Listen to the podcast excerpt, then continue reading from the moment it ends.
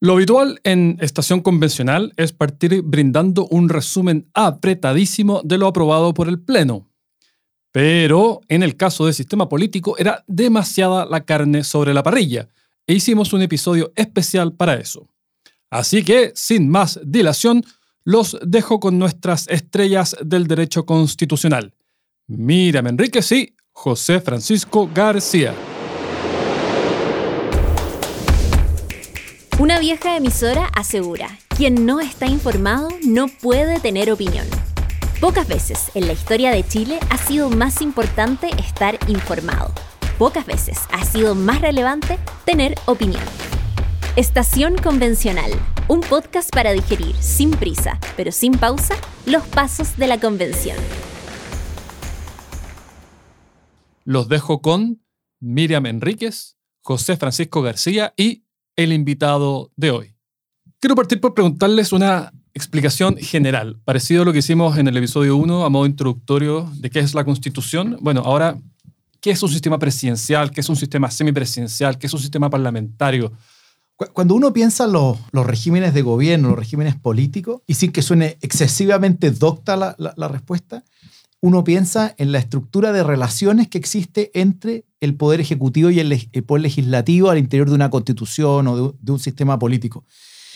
En, y esto es importante, en aplicación del famoso principio de separación de poderes o de separación de funciones de distintos órganos, que nos va a llevar esa estructura de relaciones, cuando el principio se aplica de manera muy estricta, separado al modelo semi, eh, presidencial, y en el otro extremo, cuando es un modelo más bien colaborativo entre el Poder Ejecutivo y el Legislativo, después puedo profundizar, al modelo parlamentario. ¿no? Ahora, yo creo que es interesante dar esta como concepto, definición de, de régimen de gobierno, porque el régimen de gobierno, o el régimen político para algunos, es un componente entre varias otras instituciones o arreglos institucionales que forman parte de un ecosistema más amplio que llamamos sistema político.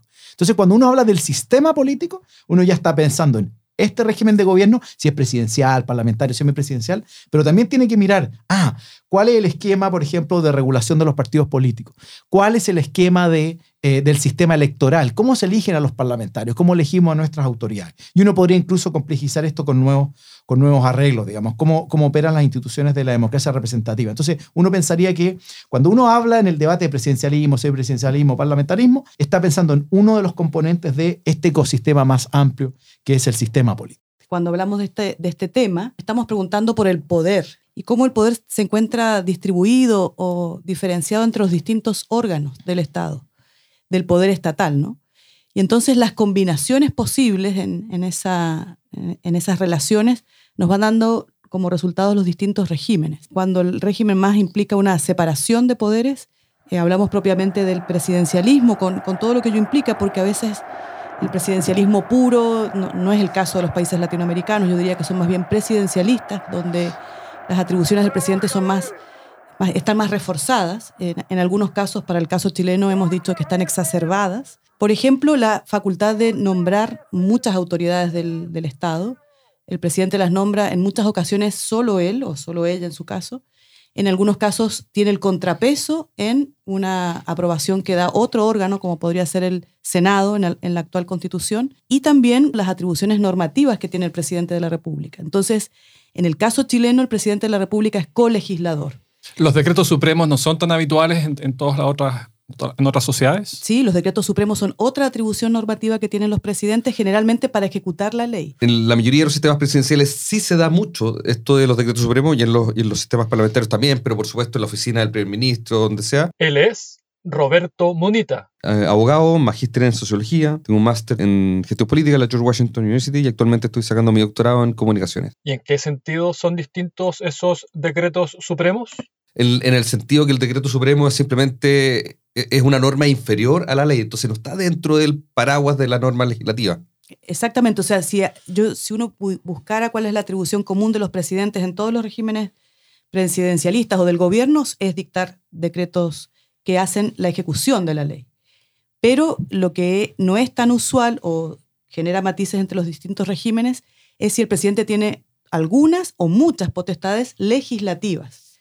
Y, justamente aquí la discusión que se está dando en el proceso constituyente es cuánto de iniciativa exclusiva va a tener el presidente, cuánto va a poder, por ejemplo, incidir sobre el final de la tramitación de la, de la ley, como por ejemplo sanción, el veto, eh, ha sido una cuestión sumamente discutida, las materias de iniciativa exclusiva, luego siempre eh, o generalmente tienen la promulgación y la publicación, y también la posibilidad de dictar decretos con fuerza de ley. Yo me hubiera imaginado que la Convención Constitucional iba a transitar a, un, a una relación de, de dominio mínimo legal, es decir, que eh, sea el legislador el que cierre nuestro ordenamiento jurídico pero entendí que se había aprobado la potestad reglamentaria autónoma, en cuyo caso el presidente es quien cierra la regulación de aquellas materias que no son de ley, y ahí el presidente gana atribuciones en circunstancias que todo el predicamento del proceso ha sido atenuar las atribuciones del presidente. O sea, lo que estamos conversando da cuenta de todas las combinaciones posibles en esta relación presidente o gobierno y Congreso Nacional.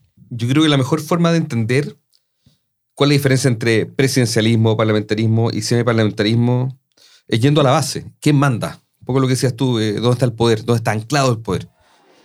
Nosotros venimos de un país presidencialista y de un continente presidencialista, entonces no lo cuestionamos mucho. Para nosotros el que manda es el presidente, es la cabeza, es la punta de la pirámide. Para resolver los dolores que quedan todavía Probablemente si vemos películas, casi todas las referencias que tenemos son de Estados Unidos, de Hollywood, y también es así. And I can tell you without hesitation, being president of this country is entirely about character.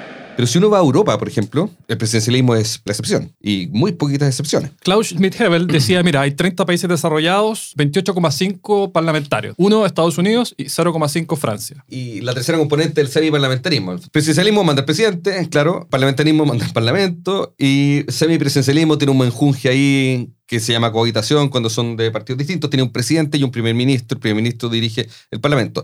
Lo interesante es cuando uno hace la bajada, por ejemplo. Porque en nuestros sistemas presidencialistas es común y es lo natural que el jefe de Estado sea el jefe de gobierno. Y no lo cuestionamos. Para nosotros es muy raro que hayan dos jefes. Pero en el sistema parlamentarista es lo común. Jefe de gobierno es generalmente el primer ministro, en España se llama el presidente del gobierno español, pero es un primer ministro, y tú tienes un jefe de Estado con más o menos atribuciones, como el caso de Alemania, que es el presidente de Alemania, como el caso de... Que casi eh, nadie conoce el presidente. importa muy poco, porque casi no tiene atribuciones. El caso del rey de España o el rey de Inglaterra, reina de Inglaterra, que tienen poquitas atribuciones, pero son famosos por otras razones, porque vienen de la corona, etc. Y que es la jefa de Estado de decenas de países en el mundo. Exactamente. Incluyendo Canadá, Australia, cosas que uno no puede Y ahí tú te das cuenta que importa mucho más ser jefe de gobierno que ser jefe de Estado. Para nosotros, el título más importante de ser presidente de la República es ser jefe de Estado, porque estamos acostumbrados a que sean la misma persona. Pero probablemente, si tuviéramos un jefe de Estado y un jefe de gobierno, sería más importante ser jefe de gobierno, y con esto termino, y de hecho, por eso se dice en Francia que cuando hay cohabitación, que el presidente de Francia es de un, de un sector y el primer ministro es de otro sector político, el presidente de Francia es el líder de la oposición. El jefe de gobierno tiene al final más chances de hacer, de llevar una política pública, de llevar la agenda del día a día en materia de salud, educación, seguridad ciudadana, más que el presidente. El sistema presidencial, como bien decían antes acá, el presidente de la República reúne las dos calidades de jefe de Estado y jefe de gobierno. Y además es jefe de la administración pública, eso, eso es bien claro. Pero más importante aún, es responsable político de la conducción del Estado. Hay una cuestión adicional, digamos, que es de práctica política, que es el jefe de la coalición política, ¿no? Pero es un elemento que no es de, no es de constitucional o jurídico, es un elemento de la, de la práctica política. Dicho eso, hay algo que quiero decir de entrada, en el inicial, el modelo clásico norteamericano, el Congreso es el pivote, la institución central del modelo, no el presidente. Y eso va a explicar una serie de consecuencias, pero dejémoslo para después. El segundo modelo es el parlamentario. Pensemos, por ejemplo, en Inglaterra. Es un tipo de esquema. O pensemos en Alemania o en España, que es otro modelo. En los modelos parlamentarios lo interesante es que es a partir de la Cámara Baja, la Cámara Política, digamos, la Cámara de Diputados y Diputadas en Chile, es desde ahí donde nace el Ejecutivo. Entonces uno vota por parlamentarios y luego contamos los votos, vemos qué coalición podemos armar, si no hay un solo partido que puede formar gobierno, y armamos como los alemanes, por ejemplo, la coalición semáforo. Amarillo, verde y rojo. O sea, socialdemócratas, liberales y, y medioambientalistas, ecologistas, digamos, y ahí nos repartimos en el fondo los ministerios, acá, acá armamos un programa muy detallado de coalición y por lo tanto el jefe de Estado y el jefe de gobierno son figuras distintas. El jefe de gobierno, como decía Roberto, es el primer ministro es para todo efecto práctico el presidente que nosotros vemos en la tele tomando decisiones de, de, de obras públicas, en seguridad, etc. Y el jefe de Estado, dependiendo si es una república o una monarquía, va a ser el rey, la reina o un presidente, como en el caso alemán. Luego tenemos los modelos semipresidenciales, que lo, esencial es, la, es que es la idea de ejecutivo dual. se divide el jefe de Estado y el jefe de gobierno, como en el caso de Francia o en Portugal, pero el jefe de Estado no es una función protocolar como el rey o la reina en una monarquía parlamentaria, quizá el presidente alemán, sino que el presidente es electo directamente y tiene muchas atribuciones. El presidente francés, Macron, tiene muchas atribuciones en distintas materias, digamos, no, no, es de broma ese presidente, es un jefe de Estado en serio. Y el presidente de gobierno tiene que eh, implementar las políticas, el programa de políticas públicas del gobierno que le prometió a la ciudadanía, en fin, está a cargo de la seguridad, del orden público, de la potestad reglamentaria, como nos la Miriam, de presentar los principales proyectos, de estar a cargo de la ley de presupuesto y más importante aún, coordinar el gabinete de ministros, digamos, ¿no? Va a depender mucho de cuál es la correlación de votos entre, entre, entre el presidente y el primer ministro, si se produce o no la cohabitación en la Cámara de Diputados, porque el primer ministro es de la confianza de la Cámara de Diputados, en esos sistemas parlamentarios. Pero efectivamente, en países como Francia, el presidente ha tendido a ser muy importante. Y cuando el presidente tiene una mayoría en la Cámara de Diputados, logra sacar adelante el nombramiento del primer ministro, por lo tanto el primer ministro está alineado con el presidente. De lo contrario, como decía Roberto, se produce la cohabitación. Y termino con un último modelo más raro,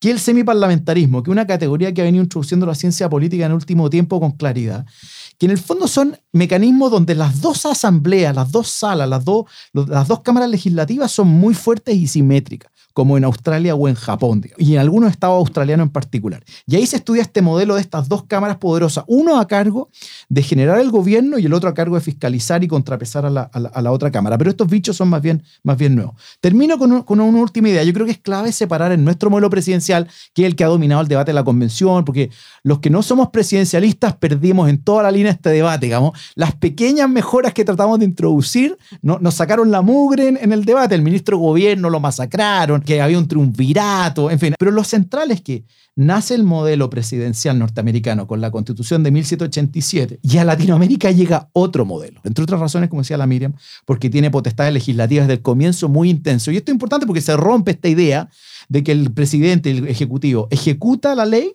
y que el Congreso es el que está a cargo de generar la ley, digamos. En Estados Unidos uno se reiría diciendo que el presidente podría presentar proyectos de ley o que tiene iniciativa exclusiva. Eso sería como el rey en Estados Unidos. En cambio, acá tenemos un presidente súper poderoso, pero efectivamente es muy distinto el modelo uruguayo de presidencialismo parlamentarizado que el modelo equilibrado norteamericano, que el presidencialismo reforzado chileno, o yo diría que el hiperpresidencialismo argentino, digamos, ¿no? Aunque es cierto que también el presidencialismo reforzado chileno ha tenido rasgos de hiperpresidencialismo. El jefe de gobierno en los sistemas parlamentarios es un parlamentario que fue inicialmente electo, ¿no es así? Es el líder del partido que logra ser gobierno, el líder del partido mayoritario. Pero él es un diputado de AICET. Uno está acostumbrado en un sistema presidencial como el nuestro que los periodos duran, en el caso de Chile, cuatro años sin reelección. En el caso de Estados Unidos, cuatro años con reelección. Pero uno ve que en los sistemas parlamentarios los cambios no se ciñen a sistemas rígidos, ¿no es así? Cuando Cameron iba a la reelección, ponte tú, y era primer ministro, por supuesto le ponían un gallo muy pesado para ganarle. Si, si lograban sacarlo al Congreso, aun cuando los conservadores mantuvieran el liderato de la Cámara Baja, Cameron deja de ser primer ministro automáticamente. porque el esquema es uninominal. Claro, uninominal, exactamente. En los sistemas parlamentarios lo que es rígido son lo que duran los parlamentarios. Que la coalición cuente con la debida mayoría para mantenerse en el poder, eso va a depender de muchas cosas. Hay partidos que se salen de la coalición, hay mm, de repente votos de censura que pueden hacer caer a un primer ministro. Entonces, por eso es que el primer ministro tiene una duración flexible. Lo que está asegurado es el mandato de los parlamentarios que da origen al liderazgo que termina en el poder de un primer ministro. El gobierno ¿no? que dirige el primer ministro y su gabinete, que son otros diputados, dura lo que le dure la confianza de la mayoría. Y yo creo que un buen ejemplo para explicar esto como simple es lo que pasó con los conservadores en Inglaterra, digamos, ¿no? Por, a propósito del Brexit. Cameron hace el ridículo en el Brexit, cae. And as such, I think the country requires fresh leadership to take it in this direction. I will do everything I can as Lo reemplaza la Teresa May. Where Her Majesty the Queen has asked me to form a new government, and I accepted. Pero los conservadores siguen manteniendo la mayoría. Hay una, hay una elección de por medio, lo hace mal la Theresa May, y, pero siguen los conservadores a cargo, Boris Johnson. I have just been to see Her Majesty the Queen, who has invited me to form a government, and I have accepted vuelve a ganar, digamos, ¿no? Pero en el fondo se mantiene estable el mismo color de gobierno, pero por así decirlo, primero Piñera, luego estuvo, digamos, la, Paula Daza y luego viene, no tengo idea. Muy buena pregunta, la contestará la Doctora Daza. Jaime Belolio, por ejemplo. Y todo más o menos en un periodo razonable, aunque hubo algunas elecciones entre medio que ratificaron esa, esa coalición. ¿Y existe al menos un periodo por defecto o ni siquiera eso? ¿Está mientras dure la confianza y mientras tengan mayoría? No, mira, tú en Alemania... eh, En Inglaterra son cinco años los parlamentarios, lo que decía Roberto. O sea, Hay que tener elecciones antes de cinco años obligatoriamente. En Chile nosotros sabemos que el cambio de mando va a ser el 11 de marzo del 2026 y que por lo tanto la elección tiene que ser X domingos antes del 11 de marzo.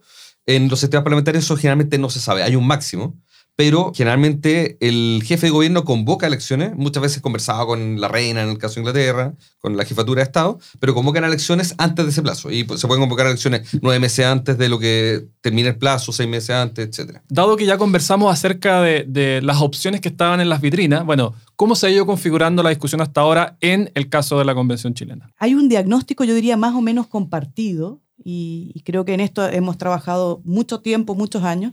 No es una cuestión, me, me gusta el parlamentarismo para Chile, o me gusta el semipresidencialismo para Chile, o me, encanta el régimen presidencialista, sino que un diagnóstico es el que nos debe permitir tomar una preferencia, sin perjuicio que claramente vamos a tener eh, ideas distintas. Y es que, claro, el presidente de la República ejerce la función de jefatura de Estado y de gobierno, tiene muchas atribuciones, tiene una concentración de atribuciones, como decíamos recién, normativas, de designación de ciertos cargos y fundamentalmente como colegislador, yo eso lo destacaría. Y por otro lado, el Congreso Nacional lo que hace es colegislar, no legislar eh, principalmente, lo que es una curiosidad, hay que decirlo. El Congreso Nacional, eh, particularmente la Cámara de Diputados, fiscaliza los actos del gobierno, pero no participa de la tarea ni de la responsabilidad de gobernar. Esa es una, una cuestión importante también para decirlo. Ac- Aclaremos que todo este rato te has estado refiriendo al sistema vigente. Al sistema, eh, al régimen presidencialista vigente. Y eso, que es parte del diseño, en la realidad a veces ocurre que si el presidente, por ejemplo, logra ser electo, comienza a ejercer sus funciones y no tiene mayoría en el Parlamento, la tarea de gobernar se le hace sumamente difícil. Y entonces surgen estas ideas de los bloqueos y en definitiva el sistema en algunas ocasiones pone en riesgo la gobernabilidad. Tomando eso como punto de partida, eh, los convencionales constituyentes fueron, digamos, eh, presentaron sus candidaturas y luego fueron electos diciendo, nosotros queremos resolver este tipo de problemas, más bien relacionados con la gobernabilidad, proponiendo cambios. Parlamentarismo era, sonaba bastante fuerte, yo creo que para el Frente Amplio y para los independientes no neutrales, por ejemplo. Para algunos eh, era atenuar el presidencialismo, es decir, limitando las atribuciones del presidente y tratando de equilibrar las funciones que tiene el Congreso Nacional, eh, principalmente la tarea de colegislar o de legislar, y eh, recortando una que otra atribución del presidente de la República. Yo creo que, como decía José Francisco, el parlamentarismo se, se desechó rápidamente y allí por enero de este año habían posibilidades todavía de, de pensar en un régimen semipresidencial, pero se había generado una estructura bastante extraña, un presidente, un jefe de gobierno que se llamaba, Y el, el Jefe- vicepresidente y el vicepresidente. Entonces eso, eso se, se- se puso un poco extraño y ya para el mes de marzo ya eso ya estaba fuera del, del- del escenario porque hubo que de alguna manera generar concesiones en favor del bicameralismo. Chile tiene uno de los sistemas más presidencialistas del mundo actualmente. El canon, el modelo del presidencialismo es el norteamericano, y hay dos o tres puntos en los que el sistema chileno es más presidencialista que el norteamericano. Por ejemplo, a nivel de mensajes presidenciales. El Ejecutivo participa activamente de, la, no solamente de la tramitación, sino que del origen de los proyectos de ley, y en el Congreso norteamericano no todos los proyectos de ley nacen de parlamentarios en Estados Unidos. Acá, en cambio, no solamente el Ejecutivo pasa presentando proyectos de ley, sino que tiene iniciativa exclusiva en bastantes materias. Pero me imagino que la ley de presupuesto en Estados Unidos no proviene del Parlamento, supongo. No, proviene del Ejecutivo, por algo se llama mensaje. Allá también tienen mensajes presidenciales. La diferencia es que allá el mensaje presidencial tiene que ser como patrocinado de alguna forma por parlamentarios. Le hace un papelito, le escribe un papelito, pero no, no tiene potestades constitucionales, digamos, ¿no? Escribe un papelito y habla. O sea, ah, mira, el presidente quiere hacer esto, perfecto. Eh, consígase las firmas, como dice Roberto. Claro, y si, si los parlamentarios no quieren ingresar algo, que sería raro que no quisieran hacer porque generalmente son cuestiones bastante populares, no se ingresa. Así. La única potestad legislativa es de veto al final Al del proceso, es lo único. pero no, no es como en Chile que maneja la urgencia. Pero yo siento que esto es casi anecdótico, pero siento que hay un, hay un punto en lo que ellos son mucho más presencialistas que nosotros, y a mi juicio es, una, es casi un atropello a la separación de poderes. El presidente del Senado es el vicepresidente de la República, e incluso puede votar si es que un proyecto de ley está empatado. Probablemente hayan razones para sostener por qué eso no, no, no altera la separación de poderes, pero es, es, cuestionable al menos. Tan cuestionable como que el Ejecutivo sea un colegislador tan importante en Chile. La combinación también con el régimen federal. Yo creo que ahí el origen del vicepresidente con estas atribuciones tan fuertes, porque de alguna manera también cuando se planteó el vicepresidente en Chile era ¿y qué atribuciones va a ejercer? O sea, como no es un órgano que hubiera estado antes presente y tampoco es un Estado federal, la preocupación era qué va a hacer el vicepresidente más que subrogar al presidente. El vicepresidente gozó de, buena salud, digamos, en, los proyectos de los convencionales unos tres, cuatro meses, pero había que crear qué atribuciones podía tener. En un régimen federal, el vicepresidente se justifica, claro, se justifica más y por eso tiene esas funciones más, más incidentes en, en el ámbito legislativo. Acuérdense que teníamos vicepresidente fuerte en el proyecto de la UDI y el PC inicial, que fueron los primeros que se estaba aprobando. Entre la UDI y el PC acordaron lo siguiente, tener un vicepresidente muy fuerte que iba en dupla paritaria con el presidente de la República en el ticket electoral, pero que tiene una cantidad de atribuciones demenciales, digamos, ¿no? Que en Estados Unidos y en, Argentina, donde también copiaron el modelo, nosotros también hay vicepresidente, pero era, eh, realmente estábamos haciendo el ridículo, digamos, porque amar a un vicepresidente inspirado en el modelo venezolano, con algo de Cuba, era realmente una locura, pero con la firma, y esto era gracioso, una alianza entre la UDI y, eh, y el Partido Comunista. Pero la idea, ¿por qué nace? Y tiene algún respaldo de académico serio, no quiero nombrar a nadie acá, pero gente salió a apoyar esto hasta el final y lo sigue apoyando hasta hoy, esta vicepresidencia paritaria con atribuciones, porque en el fondo los, los presidencialistas no eran capaces de persuadir a nadie de que las únicas propuestas que hacían era, oye, pero ¿por qué no modificamos la fecha de elección de los parlamentarios? A ver si el presidente puede escoger un parlamento a su favor, pero tenían como dos, démosle disciplina a los partidos, eran como dos o tres cositas y el resto de las propuestas eran más contundentes en la línea de la Miriam para tener gobernabilidad, dar eficacia a la acción de gobierno. Inventaron esta figura de la vicepresidencia. O sea, también es medio accidental como entra en nuestro debate y estuvo a punto de ser aprobada, digamos, ¿no? De hecho, estuvo en, las primeras borradores. Pero por esta cuestión, porque los presidencialistas sentían que tenían que poner algo. Y como teníamos una onda, todavía la tenemos, por buenas razones, feminista, pero ahí se dieron por malas razones, digamos, no, ah, pongamos esta vicepresidencia paritaria a ver si por ese lado se vuelve más cool la propuesta presidencial, que insisto, tenía muy poco que ofrecer. Ahora, muy corto, volviendo al diagnóstico crítico. El debate del presidencialismo parlamentarismo es largo, es de fines de los 80, comienzos de los 90. Ese debate recogió en Chile muy buenos debates en el CEP, y ese debate luego entra la democracia, digamos, y, y, todos los que eran no presidencialistas se vuelven, eh, eh, se complican, como el presidente Elwin, y, dicen, no, o sea, que mejor mantengamos el sistema presidencial. Entre otras razones, porque tenemos el general ahí mirando, ¿no? Entonces no es tan fácil tener gobernabilidad con el general mirando.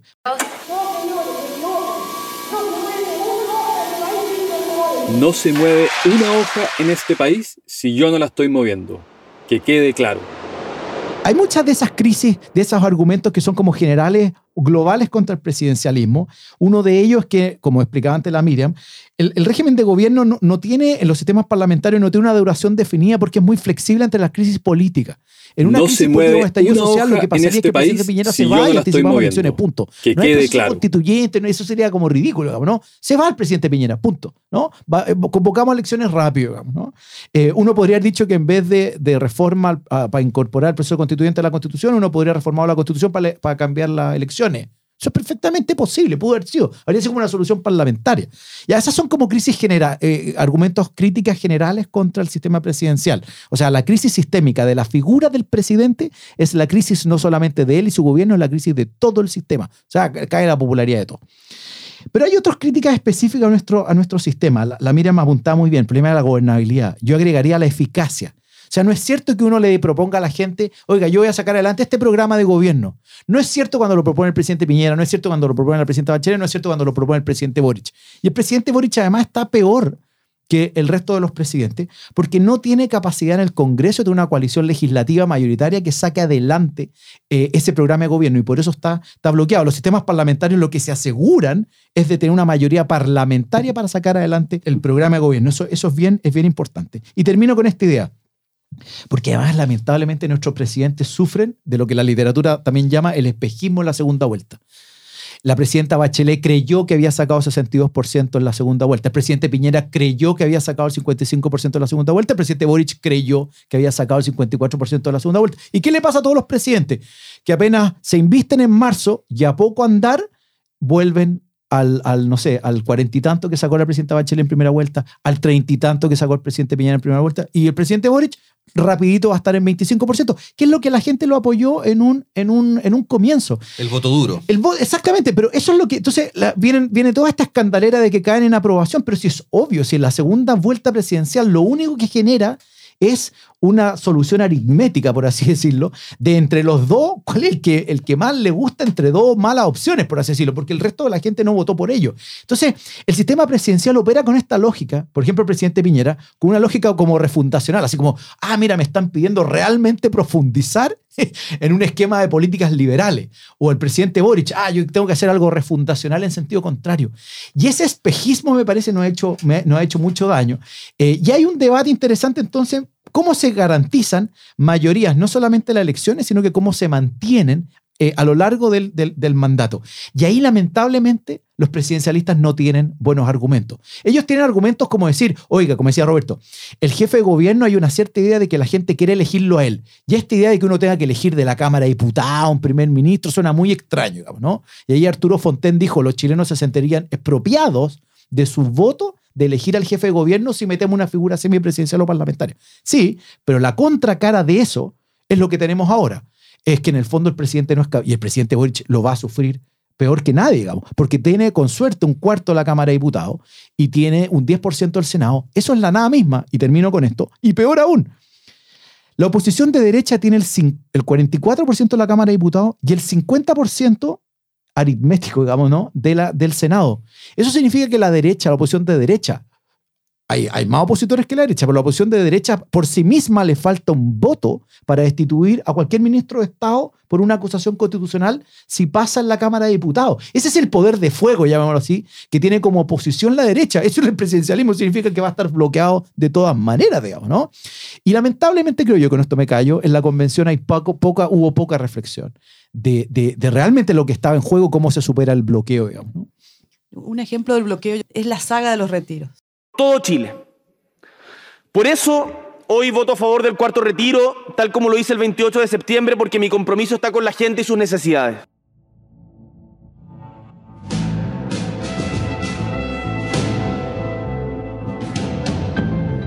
Así como una, una serie de Netflix fue primer episodio, segundo episodio de los distintos retiros donde... La peor cara de House of Cards. La peor cara de, una película casi de terror porque en definitiva se veía muy bien cómo el presidente de la República disputaba el poder para regular esta materia con el Congreso Nacional.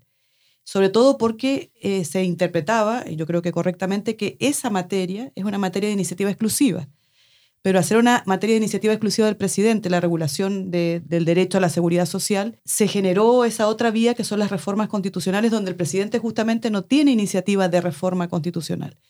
Y participa otro órgano, eh, fue convocado o invitado a resolver este conflicto en dos ocasiones, que es el Tribunal Constitucional, que hay que también tenerlo presente en esta ecuación que estamos mencionando, porque a propósito del diagnóstico que acabamos de simplemente enunciar, paga las consecuencias de, estas dificultades propias del presidencialismo chileno un órgano como el Tribunal Constitucional, que se lo invitó en varias ocasiones a dirimir este conflicto entre el presidente y el Congreso Nacional.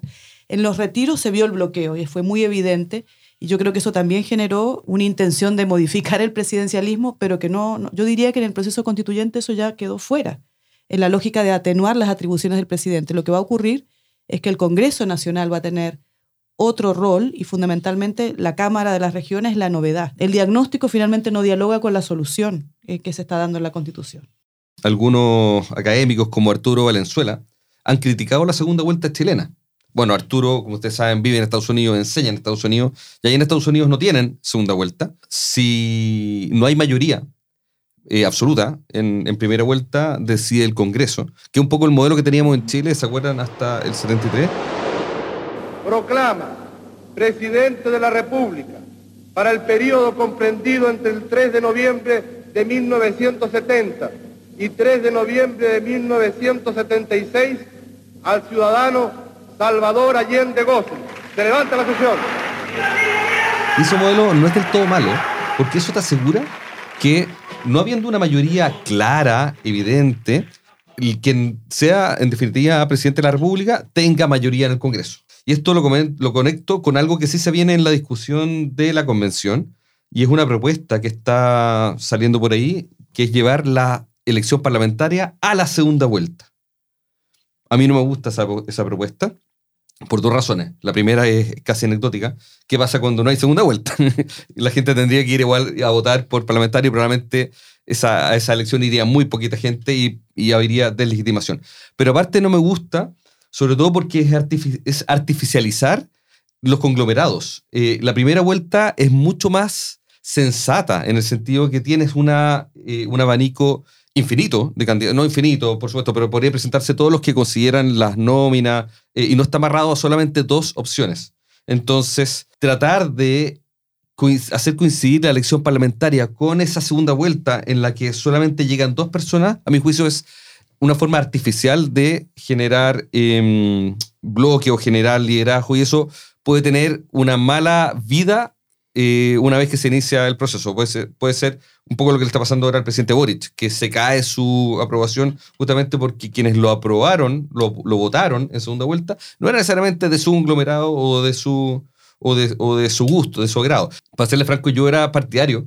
A mí me gustaba la idea de, crear el vicepresidente sabiendo que quizás iba a tener pocas atribuciones, sabiendo que no somos una federación y tampoco está la parte de la federación en cuestionamiento en la convención, entonces no se justificaba por eso, pero sí se justificaba, a mi juicio, por un asunto electoral, porque al tener un presidente y un vicepresidente en tándem, en un solo ticket, eso te permite tener coaliciones más amplias y probablemente más moderadas. Y yo, como soy un moderado, me gustan los, los gobiernos ojalá más hacia el centro, es más probable que hayan gobiernos hacia la moderación con un presidente y un vicepresidente, porque es muy raro que si tienes, dos tienes la posibilidad de llevar dos nombres en el ticket, te busques dos de un extremo. Probablemente Boric habría llevado a un socialista de vicepresidente, probablemente Cast habría llevado a un DC de vicepresidente o a un Evópoli, te habría llevado a más gobernabilidad porque habrías tenido una base más amplia para después exigirle comportamiento en el Congreso, por ejemplo. Oye, les pido que me ayuden a, delinear cómo es el mono que se está armando en, en la convención. ¿Cómo, cómo, cómo está quedando est- esta figura? Si uno tuviera que ponerle una etiqueta, y es lo que, digamos que es la estructura, porque cuando eh, esto ha pasado por varios momentos, ¿no? Yo creo que hubo un momento muy menor para el parlamentarismo, hubo un momento de discusión bastante extendido respecto del semipresidencialismo y yo ya está sentado que va a ser un presidencialismo atenuado. Y cuando decimos atenuado es porque el presidente va a seguir siendo jefe de Estado, jefe de gobierno, no va a estar acompañado ni por un eh, primer ministro, ni un jefe de gobierno, ni un vicepresidente, va a estar solo él o ella con eh, atribuciones que, que son las usuales, algunas morigeradas o, o limitadas, y el gran cambio está en el Congreso Nacional, que, que gana en atribuciones, fundamentalmente como colegislador, tiene más atribuciones que las que tenía en la Constitución actual, y además, digamos, un, un órgano, el Congreso Nacional, con dos cámaras, una de ellas ya lo sabemos, muy distinta eh, a la, a la actual, que es el, la Cámara de las Regiones, con una composición también diferente y, y- y surgen nuevas instituciones. Yo creo que eso es bien interesante. Y, y claramente la Cámara, que en este caso va a ser el Congreso de los Diputados y Diputadas, van a tener, va a ser fundamentalmente la Cámara Política y la Cámara de las Regiones, una Cámara que tiene una representación distinta, que va a ser una representación territorial de las regiones, que combina otros elementos como paridad y, escaños reservados para pueblos originarios. En fin, ese es como yo simplemente estoy dando como las etiquetas de lo que se está diseñando. Luego, si uno hace el doble clic, comienza eh, a, a surgir, digamos, la dificultad. ¿Qué materias van a ser de iniciativa exclusiva del presidente? ¿Cuáles van a ser concurrentes? ¿En qué interviene la Cámara de las Regiones y en qué no interviene? Porque se supone que esta Cámara lo va a hacer solo para aquellas materias que tengan incidencia regional, cuestión que ha sido muy difícil de, de definir. Y también se han agregado otros asuntos que no tienen que ver con directamente lo regional, como por ejemplo la reforma de la Constitución, como eh, los estados de excepción constitucional. Eh, seguramente se me están olvidando muchas atribuciones, pero, pero en definitiva, eh, delinear solo lo que sea regional es complejo. Pero sí necesito al menos un doble clic, Miriam. Tú dices que la Cámara gana en potestades legislativas. ¿Cómo se manifiesta eso? En la iniciativa exclusiva, antes la, lista de materias de iniciativa exclusiva del presidente era bien extensa. eh, ahora se reduce y esas que se reducen pasan a ser de iniciativa de ambas, de, digamos, de ambas partes, del gobierno, presidente de la República y del Congreso. Y cuando decimos del Congreso hay que aclarar que es fundamentalmente de la Cámara o el Congreso de los Diputados y Diputadas, no tanto así de la Cámara de las Regiones. No sé si eso ya está más definido porque mientras grabamos esto está en proceso las votaciones. Y luego en el, en el, en el término de la tramitación, cualquiera de las cámaras hoy podía tomar, digamos, tenía el mismo peso para definir la votación, en cambio ahora se forma una comisión mixta y del resultado de esa comisión mixta puede que se privilegie o tenga mayor preponderancia el Congreso de los Diputados y Diputadas. Había mucha intención de cambiar el veto para que no fuera un veto como el que conocemos actualmente, que es un veto parcial. Hubo un momento en que había mucho interés que el veto fuera solo total o vetos por vicios de forma, es decir, cuando hay un problema en el procedimiento de formación de la ley. No cuajó. Pero había más voluntad que lo que está actualmente, digamos, eh, planteándose en el borrador de limitar las atribuciones del presidente. Yo diría que se, ha limitado bastante, pero no todo lo que inicialmente se esperaba. Claro, cuando, cuando yo decía al comienzo que en el fondo uno mira el régimen político como esta estructura de relaciones entre el Poder Ejecutivo y el Legislativo en la aplicación del, principio de separación de funciones, y uno mira el mono nuevo, uno tiene el fondo que decir, bueno, ¿cómo va en la parada el presidente y el, y el, y el Congreso? Entonces, como bien dice la Miriam, uno tendría que hacer doble clic sobre el presidente y así en, en, titulares uno iría, pierde mucho en potestades legislativas, se acaba la iniciativa exclusiva o más bien se transforma, como decía la Miriam, en estas leyes de concurrencia presidencial necesarias, en la que también pueden intervenir los parlamentarios, los, diputados y los representantes regionales, pero el presidente tiene que patrocinar sí esos proyectos. En términos de veto, el presidente también queda debilitado, porque cuando tiene que enfrentar al Congreso, a las dos cámaras, pero en particular, como decía la Miriam, al Congreso de Diputadas y Diputados, que es la nueva Cámara, eh, en general, la Cámara ahora está en mejores condiciones, está en mejores condiciones en el futuro de lo que hoy día está el Congreso, porque hoy día, en el fondo, el veto está con dados cargados a favor del presidente. Y un tercer elemento del estatuto del presidente es que además el presidente pierde mucho poder, porque la pregunta es, ¿sobre qué gobierna territorialmente? Y ahí el guañazo es impresionante, digamos, ¿no? Porque en realidad hoy día muchas competencias, digamos, pasan del gobierno central a los gobiernos regionales. Entonces uno tendría que mirar no solamente esta estructura de relaciones respecto al legislativo, sino que también respecto a las regiones. Bueno, y, una, y, otra, y otra dimensión de esto es que se crean muchas autonomías constitucionales en el ámbito administrativo. Y son autonomías fuertes. Esas autonomías también en el fondo le comen eh, parte de sus atribuciones que tendría hoy día por la administración del Estado. Entonces el presidente efectivamente hay que mirarlo como multidimensionalmente. La, Cámara Política es el Congreso de Diputadas y Diputados y ahí mantiene su rol de Cámara de Fiscalización Política, concurre a la formación de la ley. Inicialmente decía que ejercía la potestad legislativa, porque acuérdense que el sistema era unicameral. Y ojo, hoy día el sistema, no, no sé si la palabra adecuada decir por regla general es unicameral, pero es fuertemente unicameral. Y la Cámara de las Regiones, que es el nuevo Senado, que tiene un rol de representación regional, intervienen las leyes de acuerdo regional. Pero cuando, dices hoy día, es el modelo que se está discutiendo hoy día en la convención. En, la convención, hoy la Cámara de las Regiones tiene atribuciones legislativas limitadas, digamos, ¿no? Conoce de, o sea, son muchas materias, en el fondo son, son no sé, 15, 16 materias, que vuelven esa parte bicameral legislativa. También se le está reconociendo, pero vamos a ver si se aprueba, que la Cámara de las Regiones pueda, por mayoría, decir a la Cámara de Diputados, oiga, esa ley, yo quiero conocer una ley que no es ley de acuerdo regional, pero igual quiero revisarla. Entonces la constitución le dice, usted tiene 60 días para revisarla, pero este es el problema. Si la Cámara de las Regiones le mete muchos cambios al proyecto del Congreso de Diputados y Diputados, el Congreso de Diputados y Diputados puede insistir en su proyecto original por mayoría simple. Entonces, en el fondo, la revisión en esas otras materias, por ejemplo, en materia de pensiones, para poner un ejemplo fácil de entender, va a ser medio irrelevante. Igual se reconoce que puede hacer mejoras, pero si se va demasiado, se pasa a muchos pueblos, la Cámara de Diputados lo va, lo va a rechazar. Y también esto es importante, el Congreso de Diputados, tanto en materia de vetos, en insistencia y en este tipo de mecanismos, cuando se confronta contra la opinión de la Cámara de las Regiones, la Cámara de Diputados va a ganar, digamos, ¿no? Eh, eh, los dados están cargados en todo este escenario a favor del Congreso de Diputados. Ahora, entonces la, evaluación final es decir, bueno, claramente se le está, se está como debilitando al presidente, por eso se llama atenuado, digamos, ¿no? Este es el esfuerzo, se está atenuando, no se está parlamentarizando. El Parlamento no está tomando decisiones de gobierno, pero desde el punto de vista de la, estructura constitucional se debilita el, el, poder del presidente, no frente a la Cámara de Diputados, sino que también frente a los estados regionales, lo que les he comentado. Pero también la Cámara de Diputados gana frente a la región. Entonces la pregunta, ¿cuál es el balance final? La Comisión de Venecia dijo que un modelo como este, por- porque pa- paremos con la cámara del terror también, digamos, este modelo, yo creo que la crítica que uno le puede hacer es que este va a ser un modelo bloqueado, igual como lo hizo la Constitución del 25. O sea, de aquí a años más lo que va a pasar es con, con este esquema, digamos, que va a seguir bloqueado el presidente, es una de dos.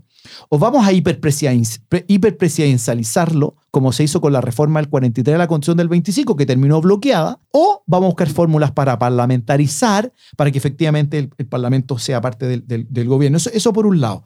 Y por otro lado, yo creo que hay que ver bien cómo va a ser esta nueva dinámica de formación de la ley. Además, con dos, y termino con esto, con dos factores. Uno, el Tribunal Constitucional ya no se va a meter en el juego de manipular el proceso de formación de la ley. Como no tiene control preventivo, ya no va a ser un actor al que ni derecha ni izquierda puedan llamar para que arbitre tempranamente el proceso de formación de la ley. O sea, aquí el Congreso va a tener que ser maduro y va a tener que arreglarse, como decía la Miriam, los conflictos políticos se la arreglan solitos ustedes con el presidente. Uno. Y dos, Hoy día no hay supermayorías legislativas. Va a haber ley de mayoría pura y simple, excepto, si se aprueba hoy, en cinco materias donde van a haber lo que hoy día llamamos ley de quórum calificado, que son mayoría absoluta de diputados y de representantes regionales, que son los nuevos senadores. digamos, ¿no? En materias como estado de excepción constitucional, las reglas electorales, en materia de los partidos políticos o futuras organizaciones políticas, en materia de la ley del Congreso y en materia de lo que llamamos nosotros el Código Orgánico Tribunal, o sea, la regla de algunas materias de, de- del sistema de justicia.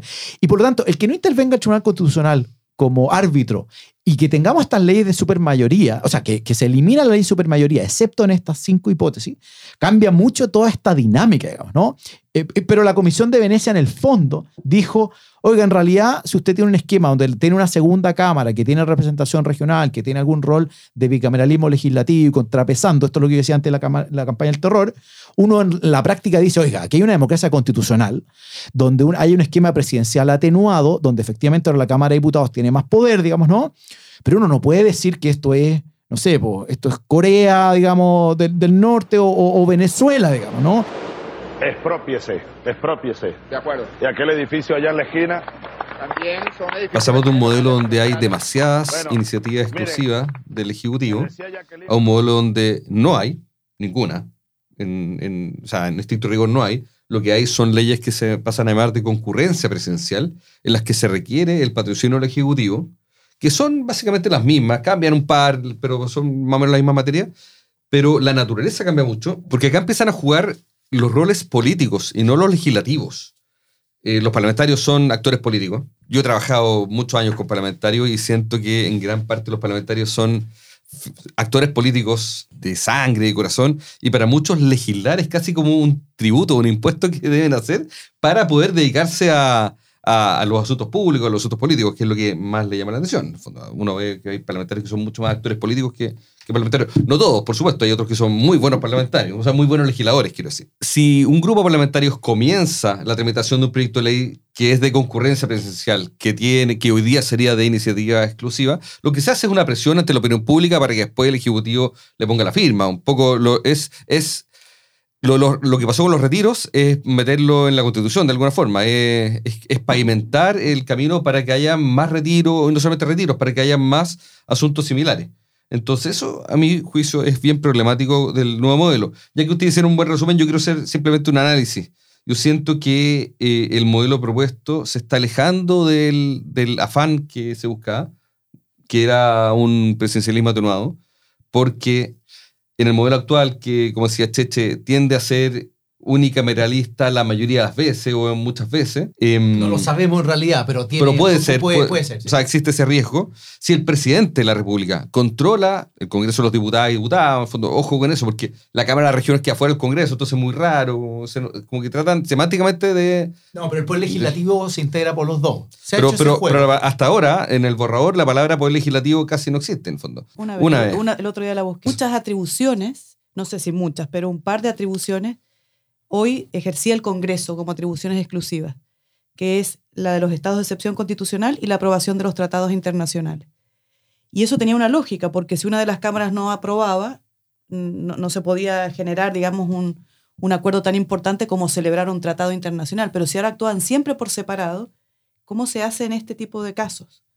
Eh, por ejemplo, la aprobación de un tratado internacional. La- el Congreso de los Diputados dice apruebo y el- la Cámara de las Regiones dice rechazo. No habría tratado en Claro. ese caso, no habría tratado. Pero la lógica de que fuera una atribución exclusiva de, del Congreso tenía sentido en esas dos atribuciones. Y hoy yo creo que se está permitiendo que se aprueben por separado. Si el presidente de la República logra controlar con una mayoría simple, ni siquiera absoluta, con una mayoría simple, la- el Congreso de, los de las diputadas y diputados, puede ser prácticamente todo. Y a mi juicio, en ese escenario, esto está muy lejos de ser un presidenciali- presidencialismo atenuado, sino que pasa a ser hiperpresidencialismo. Y al contrario, si la mayoría del Congreso de diputadas y diputados es opositora al, presidencia, al presidente, esto pasa a ser casi un parlamentarismo de facto porque el Congreso de Diputadas y Diputados le puede bloquear todo al, al- al presidente, e incluso el veto que puede querer hacer el presidente con un quórum súper bajo, que sería cuatro séptimos. si no Oye, Roberto, entonces, ¿en qué queda la propuesta, la más importante propuesta de los presidencialistas de permitir que la elección de los parlamentarios y en particular los diputados, como los, como los representantes regionales van en el ciclo político regional, se elige el presidente con los diputados en la misma elección. Pero entonces los presidencialistas decían como gran propuesta, oye, elijamos en segunda vuelta presidencial a, lo- a los diputados. Y tú estás diciendo que en el fondo se puede producir que haya autoritarismo si el presidente logra lo que quieren los presidencialistas. Pero yo no he visto a ninguno de los presidencialistas retirando esta propuesta. Entonces me quedo con la duda de que, entonces, o quieren autoritarismo o ahora ya no les, ya no les gustó esa propuesta, que era la principal propuesta. Entonces yo creo que los, o sea, la presidenci- propuesta está. los presidencialistas deben una explicación en esta materia. Porque No, por supuesto. Dicen indistintamente que es la gran propuesta para desbloquear el sistema y hoy día nos están diciendo que en realidad ahí nos vamos a ir a Venezuela. La propuesta está, entiendo que no es, que no, no, no, no es del agrado de todos, eh, pero sí yo sé que tiene harta mm, simpatía la, la idea de, de que la elección de parlamentarios, de diputados, sea con la segunda vuelta. A mí no me gusta y creo que es un error. Y lo explicaste de manera Sí. brillante. Lo que yo no he entendido es por qué los presidencialistas pueden decir en el mismo momento, Con el mismo supuesto de con, hecho. con el mismo supuesto de hecho, oye, esta es nuestra gran propuesta. Y después decir ahora que en realidad si pasa eso, que es lo que ellos quieren, en realidad nos vamos a ir a un autoritarismo. Ahí hay un problema de coherencia fuerte que, que tienen que explicar. Yo vería que ahí hay más democracia, o sea, si justa, y gobernabilidad, porque lo que se busca justamente es que el presidente tenga la mayoría en el Congreso para tener gobernabilidad. Habría más gobernabilidad, pero a mi juicio no habrían los suficientes frenos y contrapesos. Pero es que depende de la fragmentación que tengamos. ¿no? Lo que pasa es que el supuesto, esta idea de que en realidad el presidente puede arrasar con una coalición así tipo más, cuando hay hoy día 21, poli- eh, 21 partidos, no es tan simple, ¿no? O sea, también los supuestos, de hecho, ojalá pudiéramos achicar la cantidad de partidos para que siquiera se dé el, el supuesto. Y ahí, perdón, hay una última buena noticia, que es que por lo menos hay una autorización a la ley para que pueda establecer un umbral. Se peleó primero si era máximo o mínimo, ahora quedó abierto. Entonces uno esperaría que un Congreso razonable diga, por ejemplo, ningún grupo político que accede a la Cámara de Diputados que saca menos de un 5% de los votos no tiene eh, acceso a tener estar en la repartija de escaños de diputados. Con eso me imagino que iríamos a un modelo con 8 partidos en el Congreso como máximo. Se respeta el multipartidismo, pero se permite la gobernabilidad. Si seguimos en este esquema donde entran 21 partidos al Congreso, no haber gobernabilidad, no hay presidencialismo atenuado, el parlamentarismo de facto es cualquier cosa también, digamos, ¿no? Y es una mala idea. Y sobre todo, perdón, considerando que en el actual, la actual propuesta, la que estamos discutiendo en estos días, ni siquiera se habla de partidos políticos, sino que se habla de agrupaciones políticas, lo que abre una puerta aún más amplia para que eventualmente movimientos políticos puedan participar como partido y puedan meter parlamentarios. Si yo fuera diputado. ¿Cuál es el argumento para reemplazar eh, un sistema bicameral de más de 200 años por una Cámara con atribuciones tan limitadas? Se habla de la agilidad y también se habla de la representatividad de las regiones. Lo de la agilidad es un argumento que yo no entiendo. Se puede discutir. Lo de la representatividad regional no lo entiendo porque hoy día los senadores ya son electos por circunscripciones.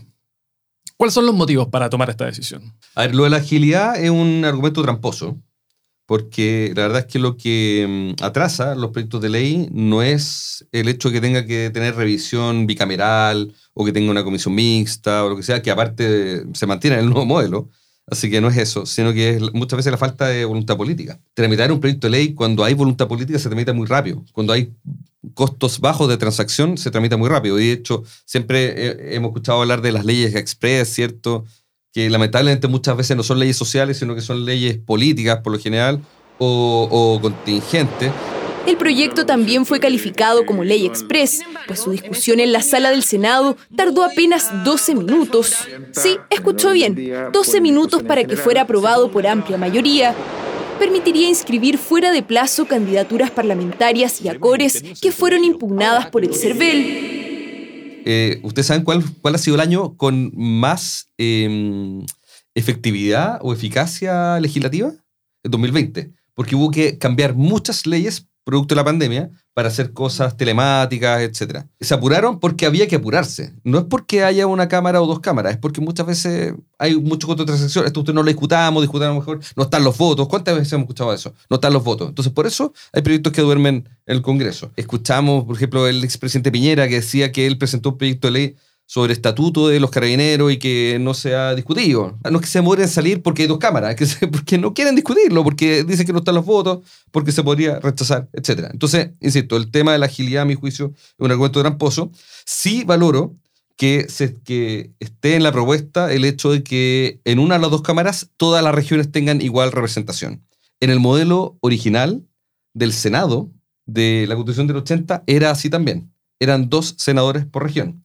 Y en las reformas del 89, que fueron acordadas entre la coalición que había ganado el plebiscito, eh, Elwin comandando y la futura oposición, los partidos de derecha, acordaron dividir algunas regiones en dos, las con más población. Y ahí lamentablemente empezó una lógica más bien poblacional. A mí me gustaba que si teníamos dos cámaras, una cámara fuera representante de la población, por lo tanto más distritos donde hay más población, y otra representante de las regiones dos senadores por región independiente de la población, que es el modelo gringo, al fondo. Ustedes saben que Había que diluir a los senadores designados. Sí, yo creo que no, hay buenas razones para el régimen bicameral y buenas razones para el régimen unicameral, pero en el momento en que eh, cobró tanta fuerza y como quedó establecido el Estado regional, parecía que el unicameralismo no dialogaba tan consistentemente con un Estado o un Congreso unicameral. Creo que ahí está la razón para la que se haya afianzado con mucha fuerza la necesidad de tener dos cámaras, una de las cuales tenga una representación nítida regional. Yo diría nítida, ahí sería con eh, enfática en esa palabra, porque justamente el hecho de que cada una de las regiones, más allá de su población o de sus características, eh, tenga la misma representación, nos da la idea de que lo que se está buscando es que cada una de las regiones tenga la misma voz y el mismo peso en un órgano. Lo que es complejo ha sido identificar cuáles son las atribuciones que esa Cámara va a tener con una incidencia regional.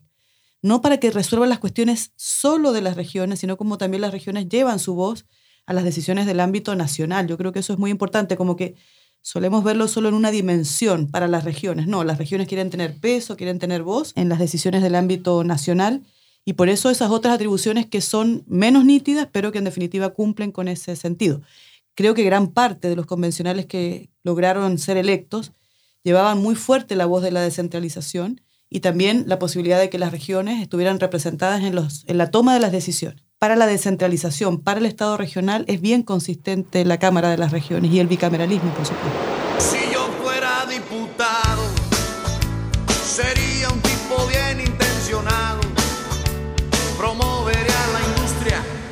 Y termina así un nuevo episodio de Estación Convencional. No dejen de informarse, siempre es importante, pero ahora, con el plebiscito cada vez más cerca, más que nunca. Estación Convencional es una producción de pivotes, reformismo innovador con mirada de largo plazo.